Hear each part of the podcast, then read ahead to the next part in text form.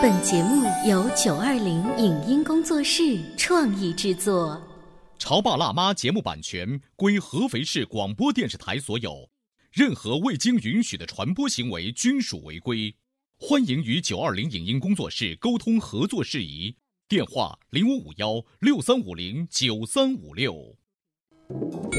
你有你的钻石金龟婿策略，我有我的全家海岛游计划。你扛着单反泡妞马不停蹄，我为孩子捕捉成长的美妙瞬间。你忽略我的魅力，我会证明这是谁的时代。你否定我的生活态度，我决定我的人生蓝图。帅哥俊男靠边站，有了宝宝的潮爸魅力更爆发。窈窕美女靠边站，有了宝宝的辣妈魅力更火辣。我是辣妈，不是老干妈，我为自己代言。我是潮爸，不是太阳能浴霸，我为自己代言。潮爸辣妈。本节目嘉宾观点不代表本台立场，特此声明。我们经常会有时间转瞬即逝的感觉。如何与时间做朋友，并能够有效的控制它呢？当我们想要做一个决定或一个改变的时候，真的付出行动了吗？孩子的出现真的会影响我们办事的效率吗？如何把碎片化的时间高效的加以利用？欢迎收听八零后时尚育儿广播脱口秀《潮爸辣妈》，本期话题：时间的朋友，时间的敌人。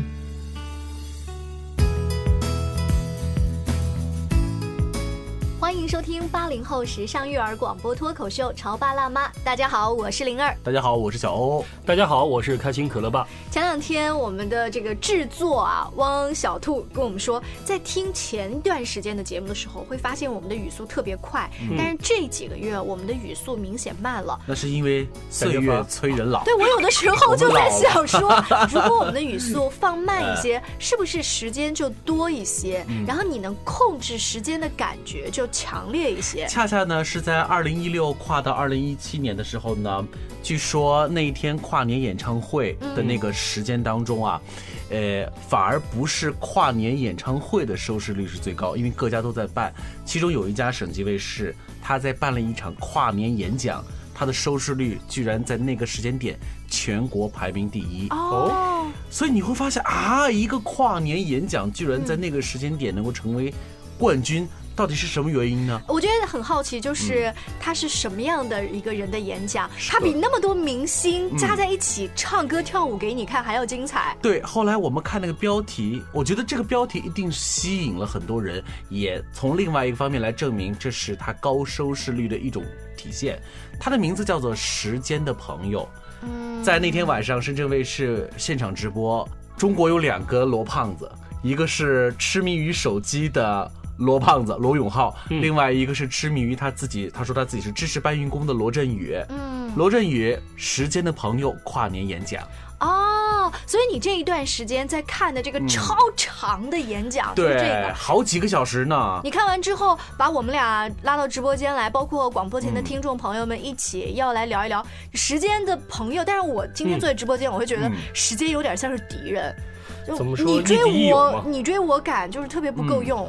我倒感觉应该是一敌一友的关系，就有的时候你会感觉到被他推着走，但有的时候你要很好的把他给 handle 住，然后你就感觉哎得心应手。你有多久会有这种我掌控我的时间，不管是工作还是生活，掌握的得心应手、游刃有余的感觉？就有一阵子应该是跟心情有关嘛，因为我倒感觉因为事情很多嘛，我感觉到我自己安排的比较紧凑，嗯，所以我会感觉到这段时间。一是自己成长了，二是我感觉我在跟时间赛跑，好像我已经超过他了。是不是只要你觉得把时间安排的比较紧凑，对，这样就算是跟他在做朋友？对我起码我是这么认为。今天我们潮爸辣妈节目并不是要为罗胖子背书哈，来聊一聊他的跨年演讲。当然，他的跨年演讲很优秀，我们只不过想利用他的这个标题“时间的朋友”。我在猜想，罗振宇之所以要把这个作为标题啊，那是因为我们很多人嗯。并不算是时间的朋友。像我刚才的观点，因为我觉得我跟时间有好多冲突。对，我常常觉得他拿着我在。好，我来给你们做一个测试哈。好，你看啊，我们在生活当中，有的时候呢，想要做一些改变哈。嗯。举些例子，你们看看会不会你有这个参与其中啊？一个是健身或者说是减肥，嗯一个是跳槽，嗯一个呢是转行，嗯还有呢是事业里头希望有一个新的计划。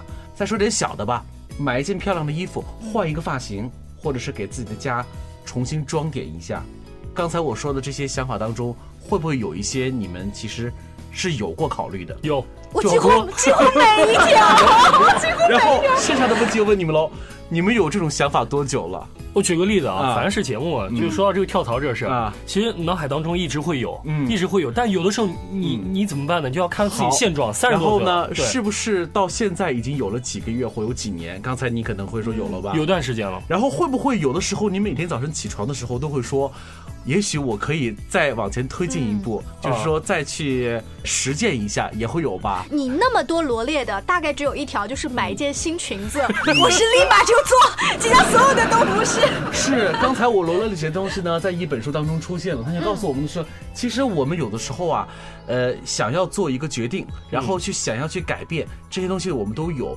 可是时间把这个朋友放进到我们的生活当中，你会发现你什么都没有做。嗯，你只是当时做了一个决定，然后呢，这个决定最后就变成是，哦，我想到了而已纸。上谈兵，一直在想。我身边有一位带孩子很优秀，然后工作做的也很优秀的妈妈，然后她呢就决定说每天要早起，差不多四点多钟就起床。起床之后呢，她先安静的梳洗打扮好之后，让自己安静的读书或者是写作。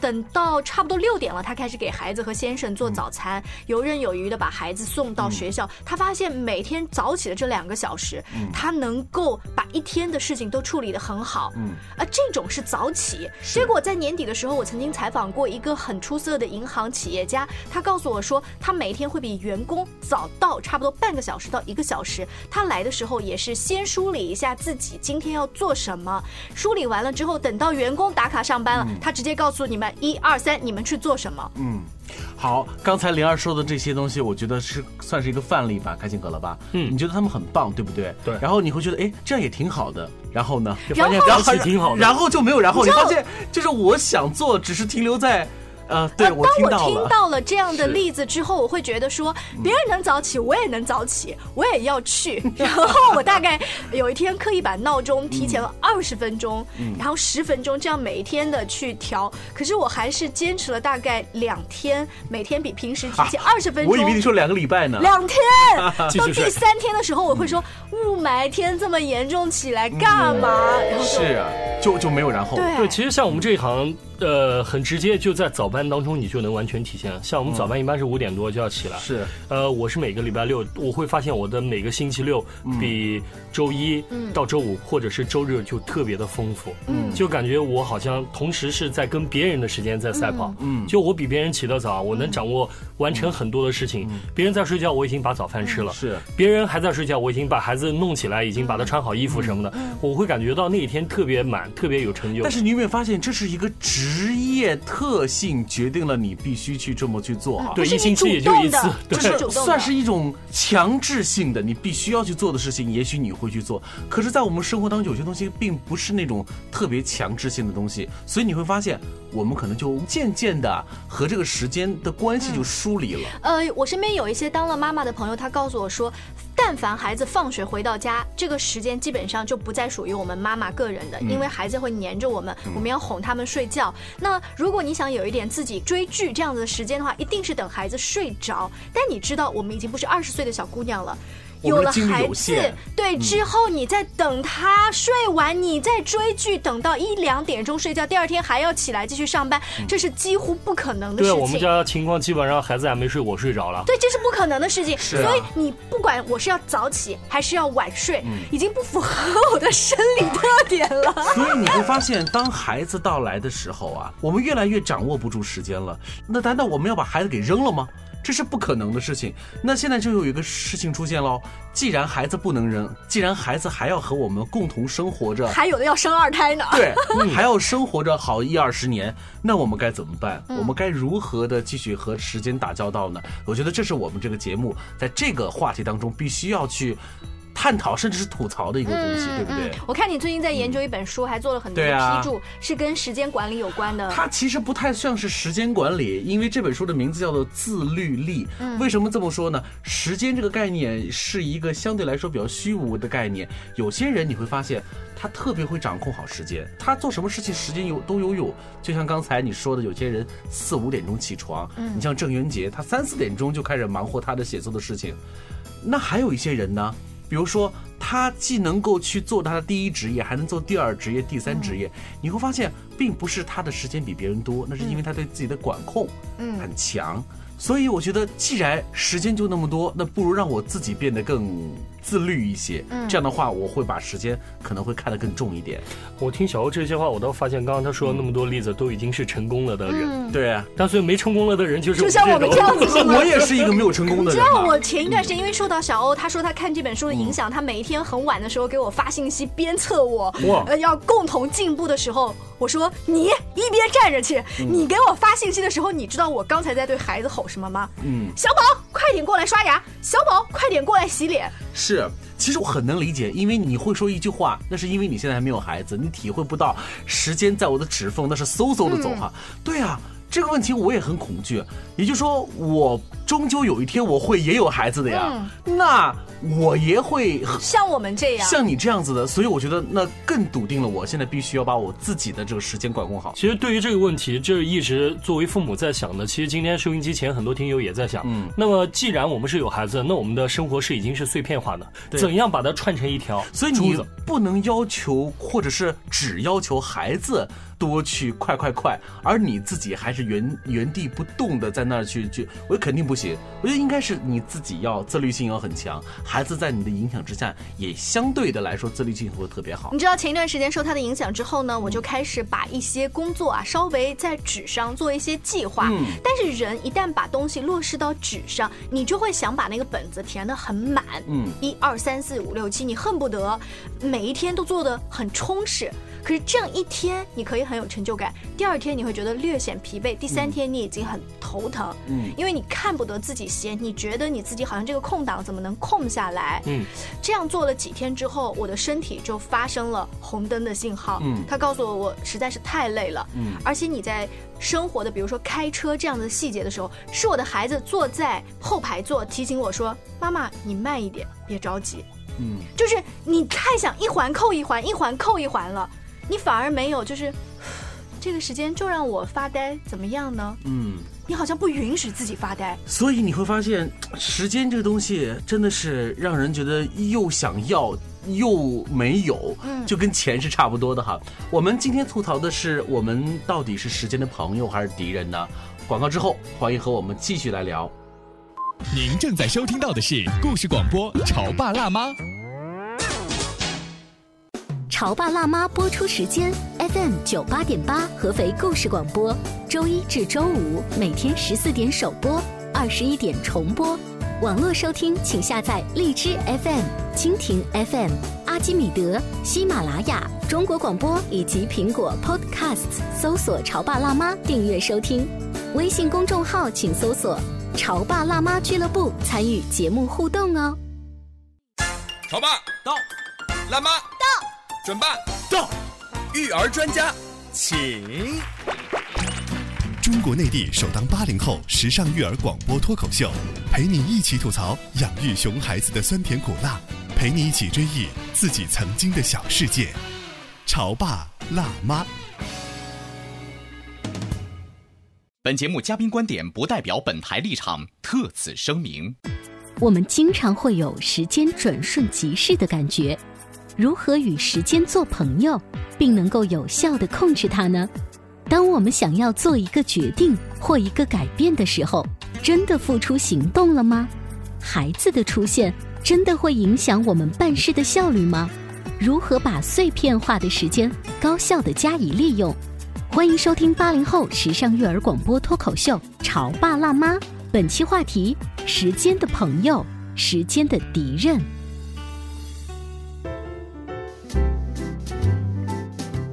欢迎大家继续关注我们的《潮爸辣妈》节目，这是一档只属于你自己的八零后、九零后时尚育儿脱口秀。我们为什么说只属于你呢？那是因为。我觉得我们并不是一个成功人士，所以因此我们聊的很多的事情都是站在一个 loser 的角度来。特别是今天聊这个时间的朋友这个话题，我们甚至觉得时间亦敌亦友。更多的情况下是我们被时间推着走，我还没有完全的把时间规划的很好。所以今天小欧，难道你看了这本书之后，你就会给我们很多很好的建议吗？有变化吗？呃，因为这本书当中，其中说了啊，说我们有一些人啊。对于时间，或者是对于我们的精力是有一些误区的。其中有一个最大的误区是什么呢？就是说我有很多时间。嗯，就是我们虽然有的时候我们会喊啊，说哎呀时间不够用啊，时间不够用。但是你知道吗？这句话背后，你还有另外一个声音说我们有很多时间。嗯，比如举个例子，有一部电影，好莱坞大片刚刚上映了。上映的第一天，有的时候我们觉得，哎，我们去看吧，对不对？也许另外一个声音告诉你，嗨，这不才上映吗？我们有的是时间啊，去做这个事情，再等等呗。如果你家就住在故宫旁边，嗯，你可能会说，哎，反正故宫就在我们家旁边，我有的时间去看。但是你会发现，往往出现这种类型的情况，他到旁边到家门口去参观那个景点的可能性，其实并不是特别的高。对呀，就好像我到现在没爬过黄山一样，是吧？啊。这个作者还说了一句话，他说：“我曾经向自己许诺，我一定要读完那本特别厚的那本书，叫《战争与和平》。嗯，结果我已经连续许诺了四十三年。嗯，他一直觉得我，我终有一天会看，我终有一天会看，可是一直就没有进行下去。当看到这个观点的时候，我在想，哦，真的。”也许我们并没有我们想象中的手上的时间那么多。别说你了，就连我的孩子，一个五岁的小萝卜头，前两天跟我叹口气说：“哎，怎么又要睡觉了？妈妈，时间都不够用哎。”为什么会有这样的说法呀？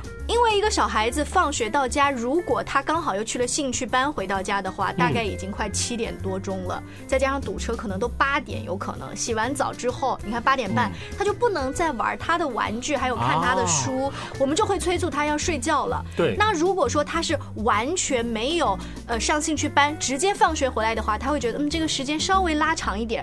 可是随着他年纪。呃的增长，他可能要学的兴趣班，他要写的作业越来越多，他已经明显感觉到时间不够用了。哎，现在你家孩子才多大？五岁，他就会这么主动的说出他时间不够了。我觉得这可能是当今的这个社会啊，我们这个生活方式和节奏的改变，导致了这么小的孩子对时间的认知。哎，你说这个生活方式和节奏，我也说一点，嗯，因为最近我老婆出去了嘛，然后就我一个人带那个我们家小霸王可乐，嗯，所以原来我跟我老婆同时在家的话，包括开心也在家的话。我们会发现，哎，晚上接他们回来，嗯，然后吃吃饭啊，然后我们玩玩啊，然后在一块聊聊天、做做游戏什么的，呃，感觉那九点钟就特别特别的快，就一下就到。了。但我最近我一个人带可乐，嗯，我会发现五点钟带他回来，嗯，然后吃完饭怎么才七点钟，然后 再再过一会，哎，七点半怎么回事？就感觉那时间过得特别慢，不知道 是不是因为你一个人带小孩比较辛苦，然后你这种难熬的时间就比较。慢，我可以称之为就可乐比较难带那种嘛，就感觉是不是度秒如年的感觉，在数着时间，哎，怎么还不睡觉？所以有的时候他也说八点半了，送上床吧，送上床去了。所以你会发现喊时间不够用。或者是喊啊，怎么还没过去啊？这两种状态似乎都不能算是时间的朋友，嗯，因为时间就在那里，根本就不会因为你的感知而变长或变短，是不是？嗯，曾经不是有一个很火的叫番茄法，嗯，啊，是说我们人因为碎片化太多的话，就浪费了很多时间。那么我们聚精会神二十五分钟。这二十五分钟你不能干其他事情，然后时间滴到了之后，你站起来去休息五分钟，喝喝茶呀，跟朋友聊聊天啊，然后再回来继续下一个二十五分钟。说这二十五分钟，不管是听课也好，工作也好，只要你能聚精会神做，你就一定会做出一点点的成绩，也不要求你多。然后这个番茄工作法就红到什么程度呢？A P P 上大家随便搜一下，有不同的东西。你从淘宝上搜一下，有不同的小钟来提醒你，各种各样。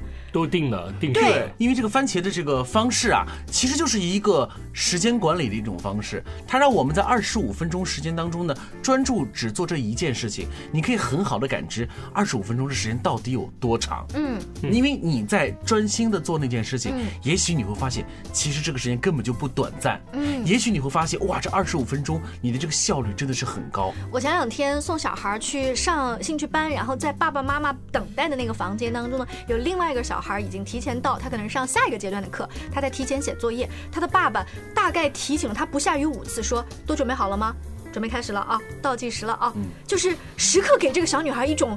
紧张的感觉，好像现在小孩写，他不是在做模拟试卷，他是正常的写作业。可能是爸爸跟他的约定说，这个作业的量大概二十分钟能完成，但是提醒了不下五次之后，让我有一种紧张和局促感。其实我们节目当中之前也有一些建议，比如说用倒计时的方式来提醒孩子，就算是事先的告知，对不对？但是这说的是什么呢？指的是你要慢慢的来告诉他说，比如说还有五分钟哦，还有两分钟哦。但这种方式都是缓。合的，如果你还真的用一种那种像发射火箭的那种方式来告知他的话，确实可能会事倍而功半。因为这个小女孩我不认识，或许她爸爸用这种方式的话，呃，练就了她快速、集中，而且在各种复杂的 哪怕兴趣班的环境当中都能麻利的写作业的效果，我们不得而知啊。但是不管是一个人的声音，一个闹钟的声音，在你旁边不停的督促你，滴滴滴滴滴，五分钟。还有三分钟，滴那个感觉好压抑，我好想让你闭嘴。哎，所以你会发现，有的时候你根本就不想看到那个钟表在那个地方。有的时候你晚上睡觉的时候，你尽量的不去听，呃，微弱的从客厅里传来的那个大挂钟的那个声音，就是因为你不想感知时间的流逝，对不对？所以有的时候我们会用静音的方式来度过，可是静音的方式度过之后，你会带来另外一个问题啊，就是你感知不感知它，它都刷的时间过，倒不如我们尽兴的投入进去会更好，就不要去算这度日如年的感觉，我觉得这样不好。其实我倒发现，现在这种度日如年的感觉，对一些。应该是女士来说特别明显，嗯，像我我老婆就会讲，啊，今天三十二，明天三十三，就会数这个时间，然后今天看这个，哎，多一道皱纹，明天又多一道什么什么，就会感觉到好像你们是不是比较对岁月更加的敏感一点？因为他们的岁月是折换成容颜的，对对，是不是？我意思是这个，是不是比较注重这个？尤其是明显的，就是我们以前出去的时候，别人在电梯里说姐姐好，然后突然有一天别人叫你阿姨好，脸立马就变色，你知道？这一种感觉，孩子他不会说谎的，孩子他看到你是什么样的状态就是什么样的状态。但是你每天盯着镜子里的，其实你还不能很细致的看到自己长了什么样的皱纹。所以如果有一天这样子的一个阿姨好，就好像时钟咣当一下。告诉你那种警觉，就像一个提醒钟一样，砰！对，阿姨。但是会有另外问题啊，你岁月终将老去啊，就是你自己的容颜终将改变。我现在在节目的最后还想说另外一个特别有意思的话题，就是不是说嘛，呃，在我们这一代人啊，随着医疗技术的提升。我们寿命过百，或者是到百这个岁数，可能性概率是相当大的啊，都变成长寿老人。虽然现在我们都在说延迟退休，你说你再延迟能延迟到哪里去？我们就算六十五岁吧。可是你六十五岁之后，你还有三十五年在这个世界当中要度过。你这三十五年的时间，基本上会等同于你之前参加工作到退休的这个年纪。你会发现，哎。我们还有这么长的时间要度过哦，好可怕！你现在觉得怎么会可怕呢？我好享受，我好期待快点退休。就爸爸不是说，哎，你原来是小美女，你原来是小鲜肉，你感觉啊，石头砸下来。所以你会你会发现啊，关于时间这个话题，我们要聊一生，我们要与他相伴一生。所以不管是敌人还是朋友，这个人。你始终是不能摆脱他的，对，所以倒不如我们应该和他在一起，要慢慢的去了解，慢慢的去感知他，对不对？那在今天节目的尾声呢，我们看起来是没有给大家提供什么明确的优化时间的处理方法，因为我们仨都不是专家，我们仨也都不是，呃，严格意义上的时间的。今天不就是吐槽？可是我想说的是。正因为我不想让他成为我的敌人，嗯，所以我更应该选择另外一面。当我们已经意识到这个问题，今天在直播间开始吐槽的时候，我觉得我们三个其实有警醒的。在家里面带孩子的时候，跟另外一半相处的时候，其实我们是想优化这个时间的。对。那谁知道下个月甚至下一年的时候，我们如果再聊这个话题，我多少会有一些进步的空间呢？所以我们不要仅仅停留在决策，可能还要需要我们去立刻的去执行。当任何事情，当你。拍完决定立刻执行的时候，你会发现做永远比不做要强。还有发现这期节目可以在每个月一号的时候放一遍，提醒一下我。是是是是是。谢谢，这是我们的节目。更多关于育儿的吐槽也好，经验也罢，大家可以关注一下微信公众号“潮爸辣妈俱乐部”。下期见，拜拜。拜拜。以上节目由九二零影音工作室创意制作，感谢您的收听。